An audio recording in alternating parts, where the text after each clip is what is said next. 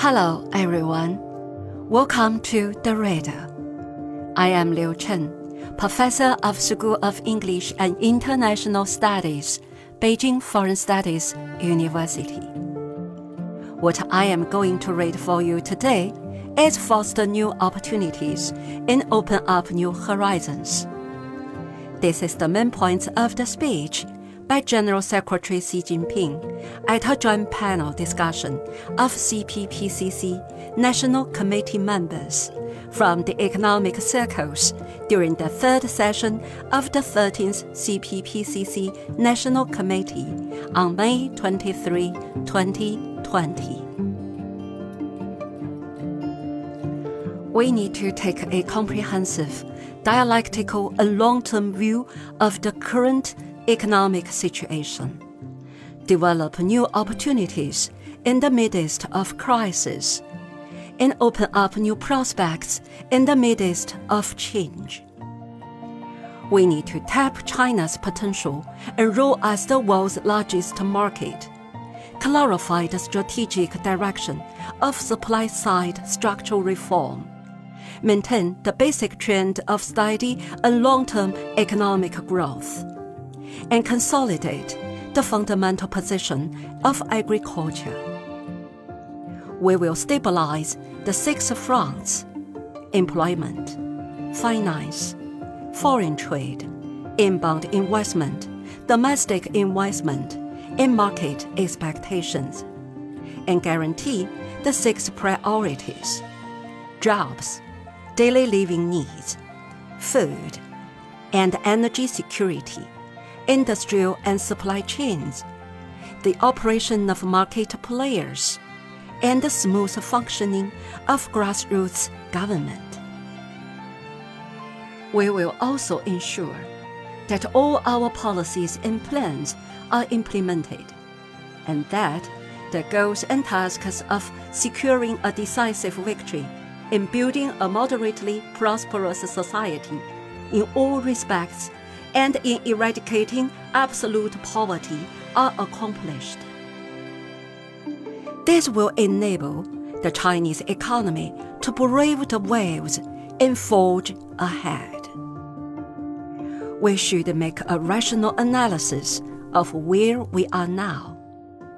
Be mindful of the overriding trend towards development and view current difficulties risks, and challenges from a comprehensive, dialectic, and long term perspective. The whole of society, and market entities in particular, should be encouraged to be confident and maintain the momentum in driving the steady and long term growth of the Chinese economy. This is a pivotal period of transforming our growth model improving our economic structure, and fostering new drivers of growth. The prospects for economic development are promising. But we are also confronted with difficulties and challenges brought about by a lattice of structural, institutional, and cyclical problems and the impact of the COVID 19 epidemic it can be seen that China's economy is coming under great pressure. We also have to face a deep recession in the global economy, a sharp contraction in international trade and investment, turbulence in international financial markets, restrictions on international exchanges, countercurrents in economic globalization rampant protectionism and unilateralism in some countries, and rising geopolitical risks. This means we have to pursue our development in a more unstable and uncertain world. It is important to note that the basic features of the Chinese economy remain unchanged. It has great potential deep resilience, ample room for maneuver, and multiple policy tools. China has the world's largest and most complete industrial system, strong production and support capacity, more than 100 million market players, more than 170 million people with higher education or professional skills, and 1.4 billion consumers, including a middle income group of over 400 million, forming a super large domestic market.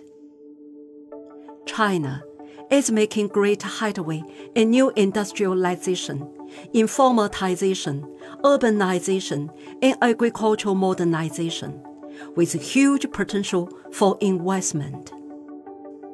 Its basic socialist economic system, public ownership, playing the dominant role while developing together with other forms of ownership, multiple models of distribution with to each according to their work, as the principal form, and a socialist market economy is conducive to stimulating the vitality of market entities, unleashing and developing productive forces, promoting efficiency and equity, and achieving common prosperity. In the future, satisfying domestic demand will be the starting point and goal of development.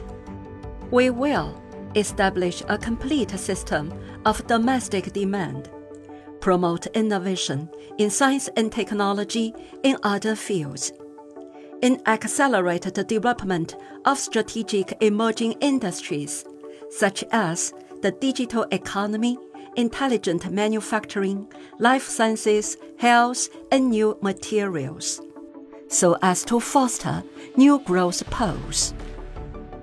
In order to cultivate new strengths for China's participation in international cooperation and competition, we need to ensure smooth production, distribution, circulation, and consumption and gradually form a double development dynamic with the domestic economy as the mainstay and the domestic economy and international engagement providing mutual reinforcement. Protectionism is on the rise in today's world, but we need to stand on the right side of history. We should uphold multilateralism and democracy in international relations, pursue development in the spirit of open and win win cooperation, strive to make economic globalization open, inclusive, balanced, and beneficial to all, and foster an open world economy. At the same time, we need to adopt a vision of safe development with the appropriate systems and mechanisms in place. Show up points of weakness, safeguard the security of industrial and supply chains, and guard against and diffuse major risks.